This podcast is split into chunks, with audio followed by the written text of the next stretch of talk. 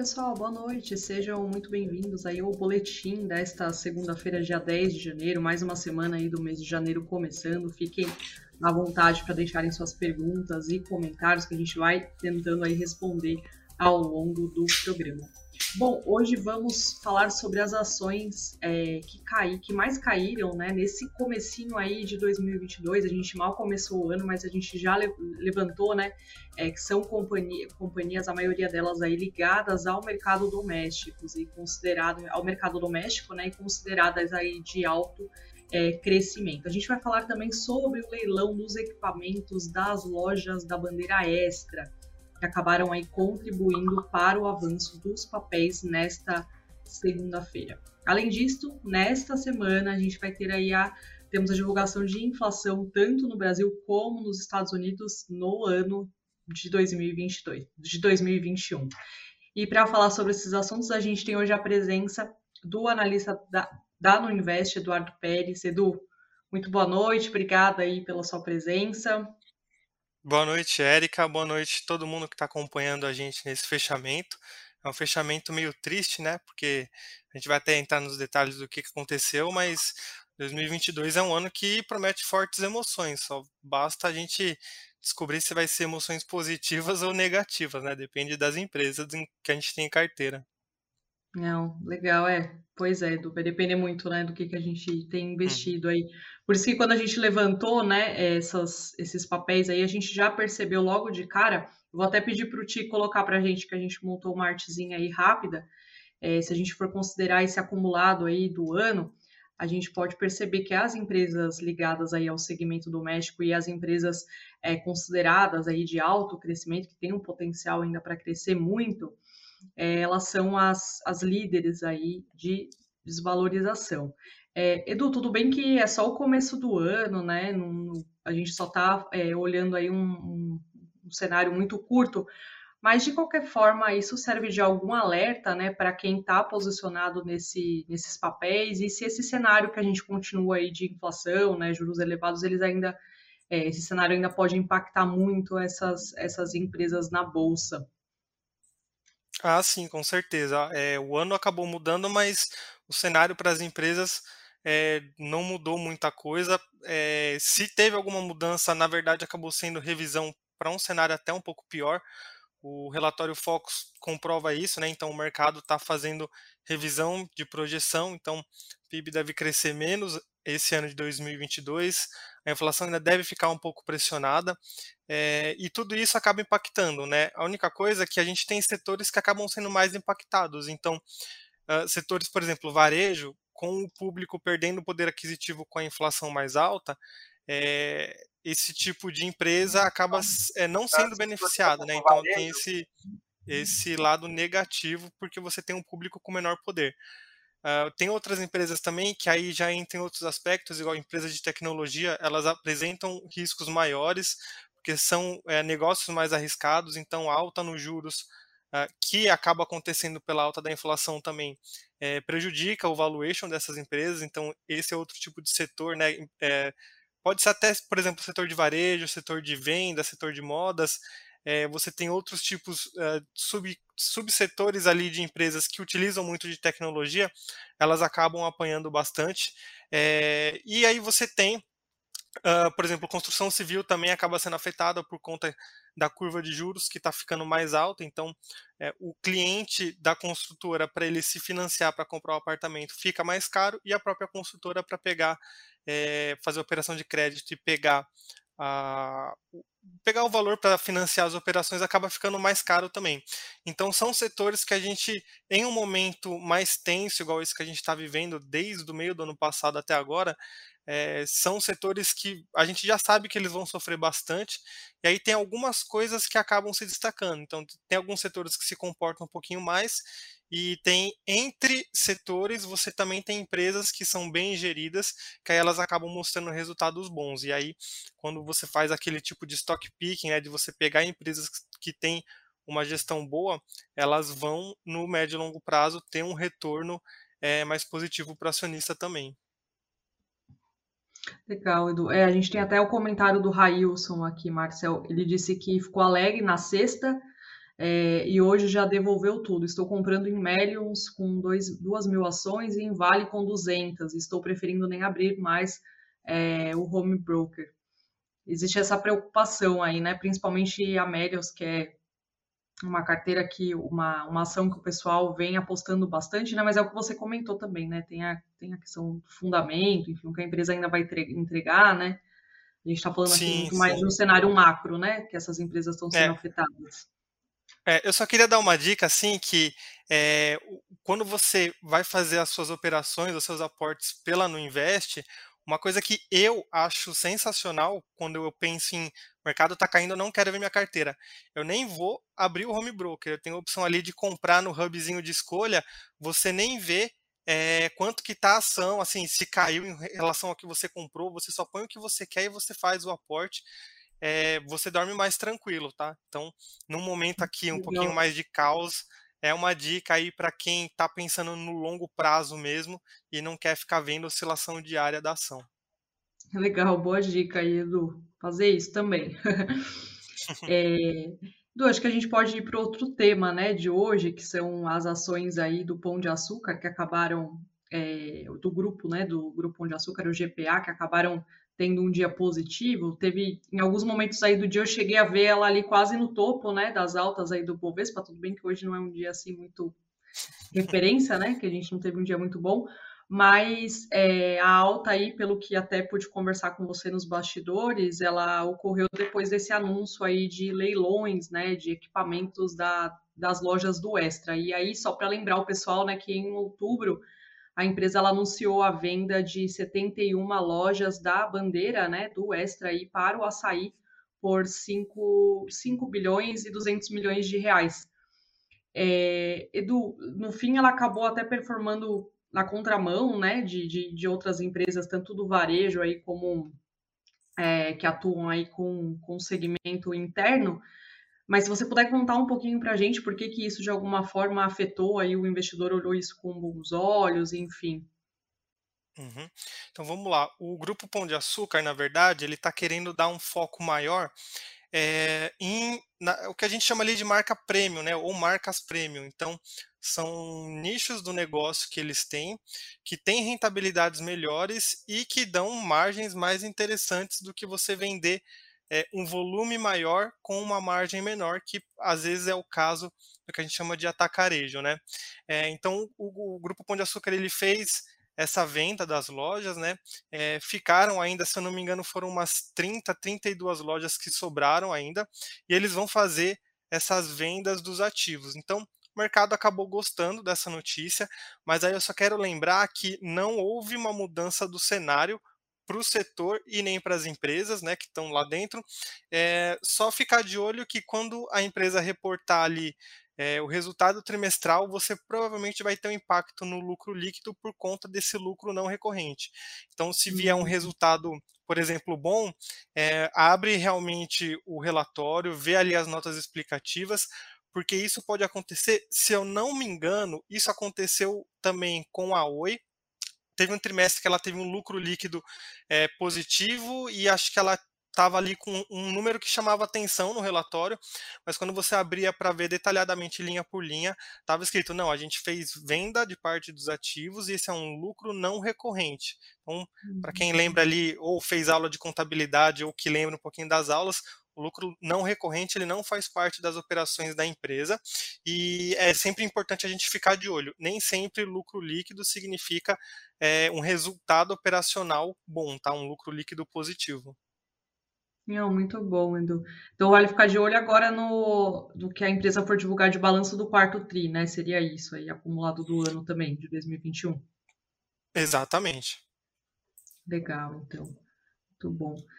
Ótimo, Edu. É, bom, eu vou falar um pouquinho aqui antes da gente entrar em outro assunto aí, que é a questão da inflação, tanto no Brasil como nos Estados Unidos em 2021. Eu vou contextualizar aqui algumas notícias que a gente teve é, hoje, né? É, tivemos aí a CSN, a Vale e a Uzi Minas anunciando paralisações devido às fortes chuvas em Minas Gerais.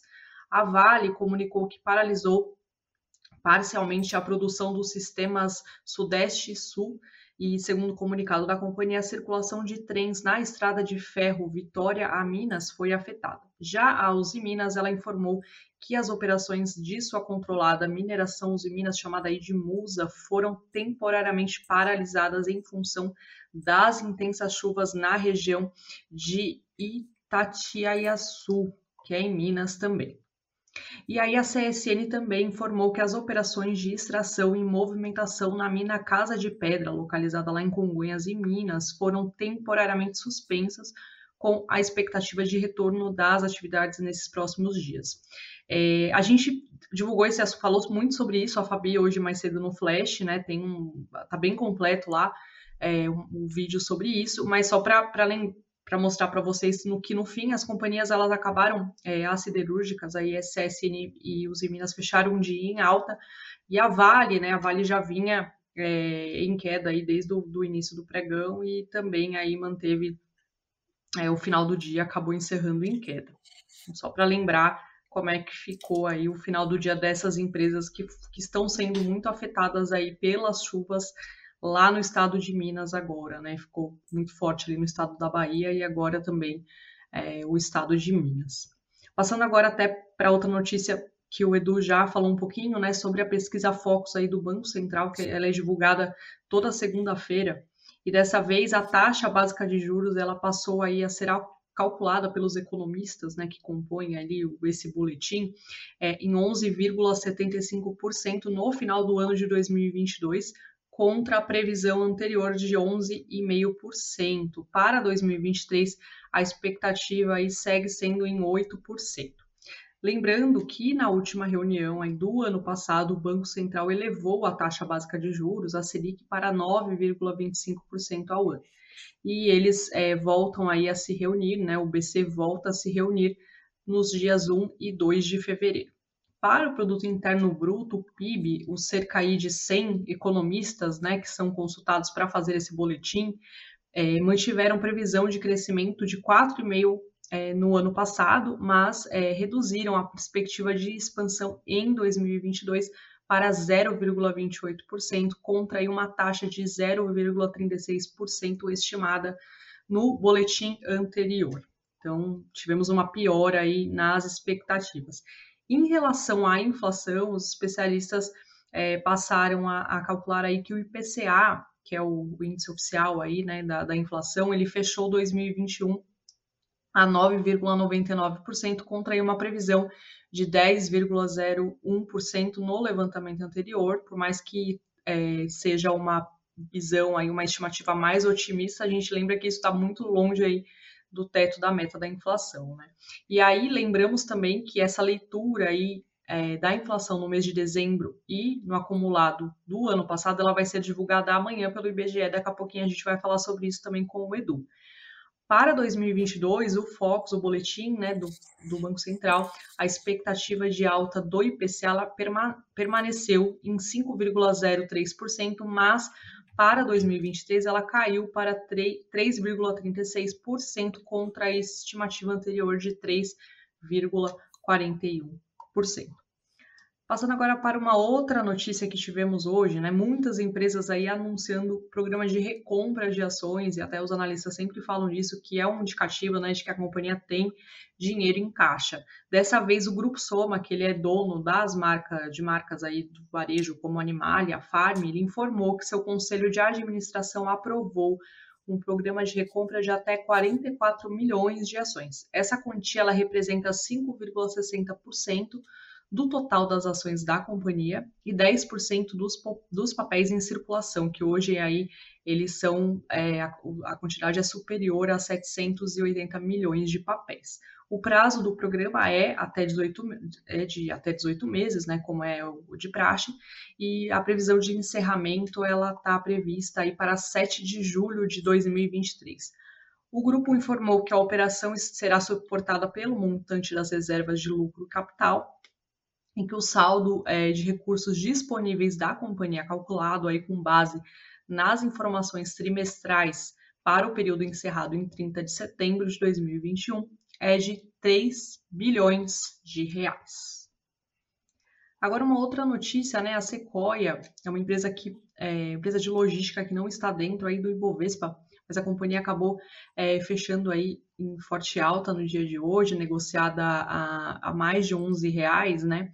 E a companhia ela comunicou que ela registrou um crescimento de 135% no volume de entregas entre o período de 20 de dezembro e 26 de dezembro do ano passado, em comparação é, com o mesmo período aí de 2020. E também a Sequoia é, afirmou, informou, aliás, um salto de 108% na receita bruta. Então é um, um, forte indicativo aí de que as vendas, né, no Natal foram bem melhores aí é, do que no ano de 2020.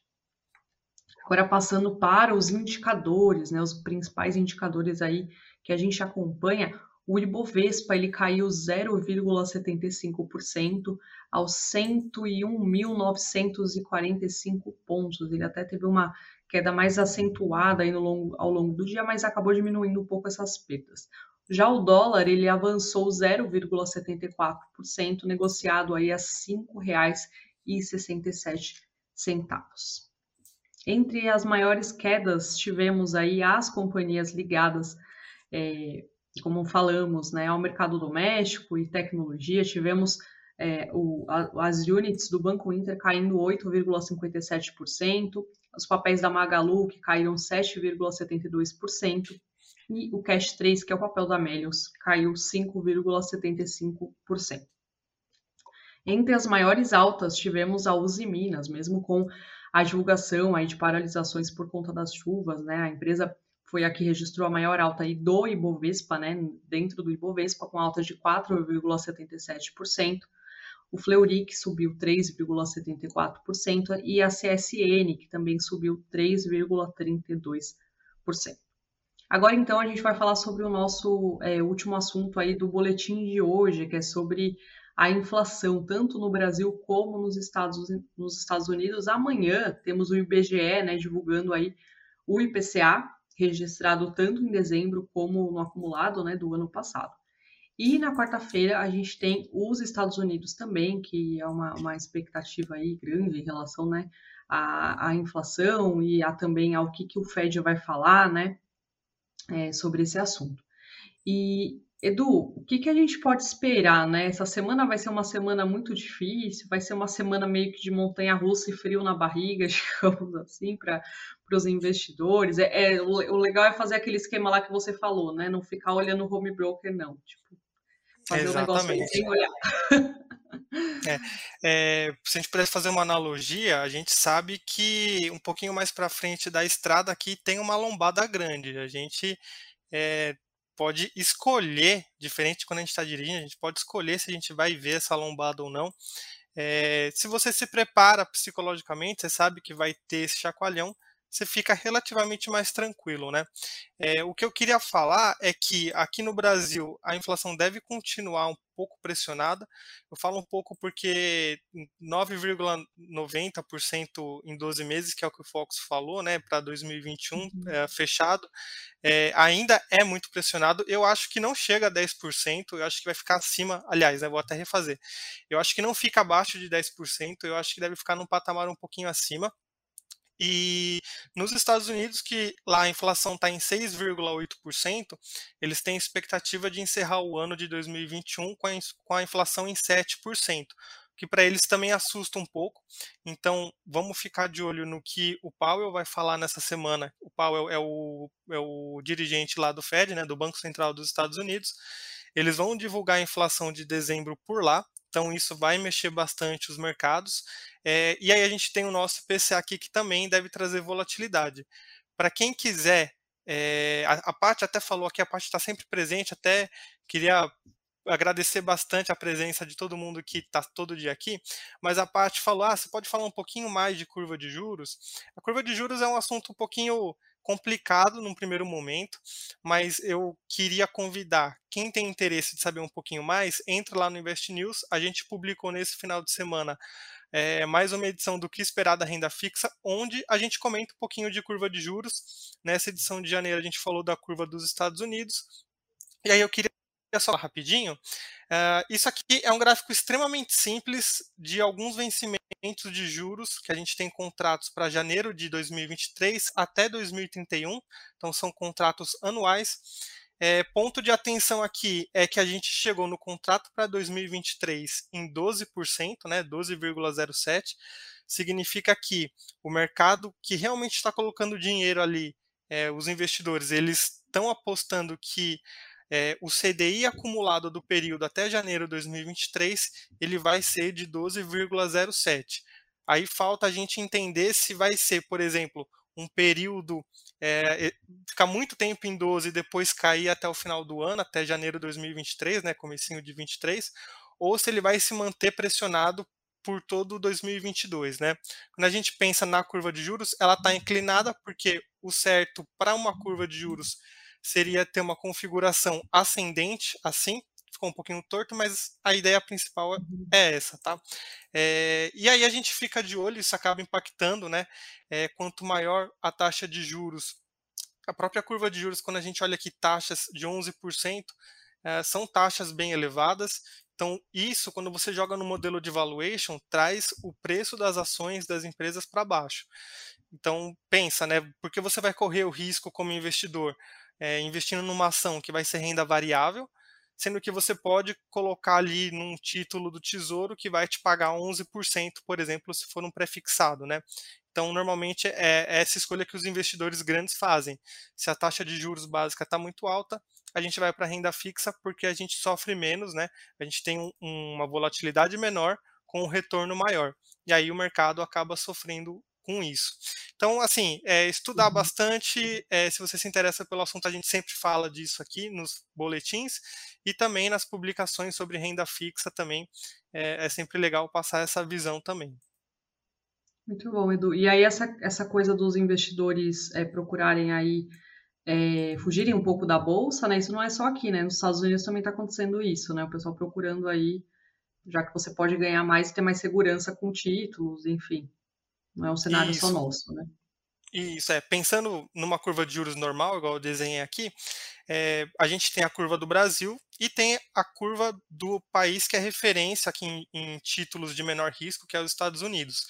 Então, uhum. por definição, e até faz sentido se a gente parar para pensar, a gente sempre vai ter uma taxa superior à dos Estados Unidos em relação a juros, porque quanto maior os juros, significa, na verdade, que maior é o risco de se investir ali. Então, a gente sempre vai ter, porque a gente é um país emergente, é, eu acho que por muito tempo a gente ainda vai continuar sendo, então é uhum. normal ter esse spread sobre a curva de juros Estados Unidos e Brasil. Lá nos Estados Unidos, o Fed fala que vai subir a taxa de juros, então o mercado inteiro já começa a falar: ah, então nos Estados Unidos vai subir, eu vou querer mais juros para investir no Brasil, para investir, por exemplo, em México, para investir uh, em países até mais desenvolvidos, eles acabam sofrendo, mas a gente, como emergente, acaba sofrendo até mais. Legal, muito bom. Então vale o alerta. Essa semana vai ser uma semana bem turbulenta, né? Começamos o ano uhum. já. Legal, Edu. Eu não sei se você tem é, alguma, alguma outra questão que você queira é, responder. O pessoal está até falando aqui, né? O JP diz, como diz o Murilo, aguenta firme e resiliência, né? Não sei se tem mais Exatamente. alguma coisa que você queira comentar. Não, eu só queria passar um, uma visão bem rápida do mercado, que assim, não é nada muito sofisticado. É, a gente está vendo aqui nesse específico o índice Bovespa em comparação com o Dow Jones. Então, a gente vinha de um momento, deixa eu até tirar aqui da tela, que o desempenho estava relativamente parecido entre os dois, né? O, o índice Bovespa é a linha em azul. E aqui, onde eu vou cravar aqui, comecinho do segundo semestre, foi quando o risco político começou a contaminar o nosso mercado. Então, a gente teve um distanciamento entre as duas bolsas, né? Então, a gente teve o índice Dow Jones é, reagindo muito bem a esse período e a Bolsa Brasileira reagindo negativamente. É, você tem espaço tanto para correção nas bolsas internacionais, porque elas chegaram a topos históricos por conta dos estímulos que os bancos centrais estão dando para os mercados. Só que, por outro lado, a gente aqui no Brasil está num patamar é, bem baixo relativamente quando a gente olha ali muito analista falando que a bolsa no Brasil está barata. E aqui só queria mostrar que a gente está vendo o índice Bovespa, esse aqui é o gráfico diário. A gente está numa região de suporte bem importante dos 100 mil pontos, mais ou menos, tá? Não precisa ser exatamente esse nível específico, mas é nessa região aqui.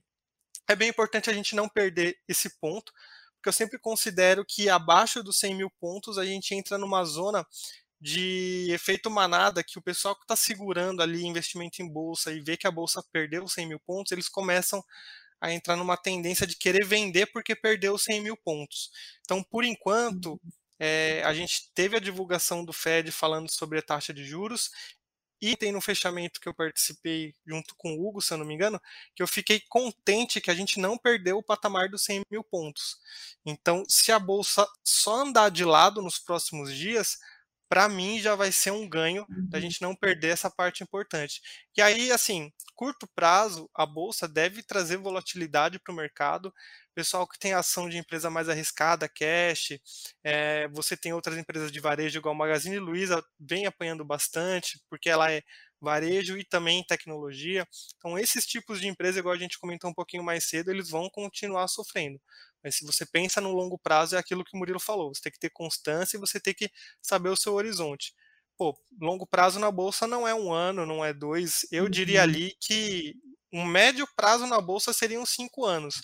Longo prazo, para mim, seria de 10 para cima, porque realmente você tem que pensar que tem que dar tempo de uma empresa se adaptar a um novo cenário, implementar é, fazer investimentos, colocar novas plantas para funcionar. Isso você não faz ali em dois, três meses, seis meses. Não, muito bom, Edu, muito bom. Então, focar aí no longo prazo e, e torcer para não bater aí os 100, os 100 mil para baixo, né? Exatamente. É Legal, então, Edu. Bom, a gente vai finalizando o nosso boletim de hoje. Eu agradeço muito a participação de vocês, a, a audiência né, de todo mundo. E obrigada, Edu, mais uma vez aí pela ajuda. Eu que agradeço. Um bom descanso para todo mundo e até a próxima. Até. Um abraço.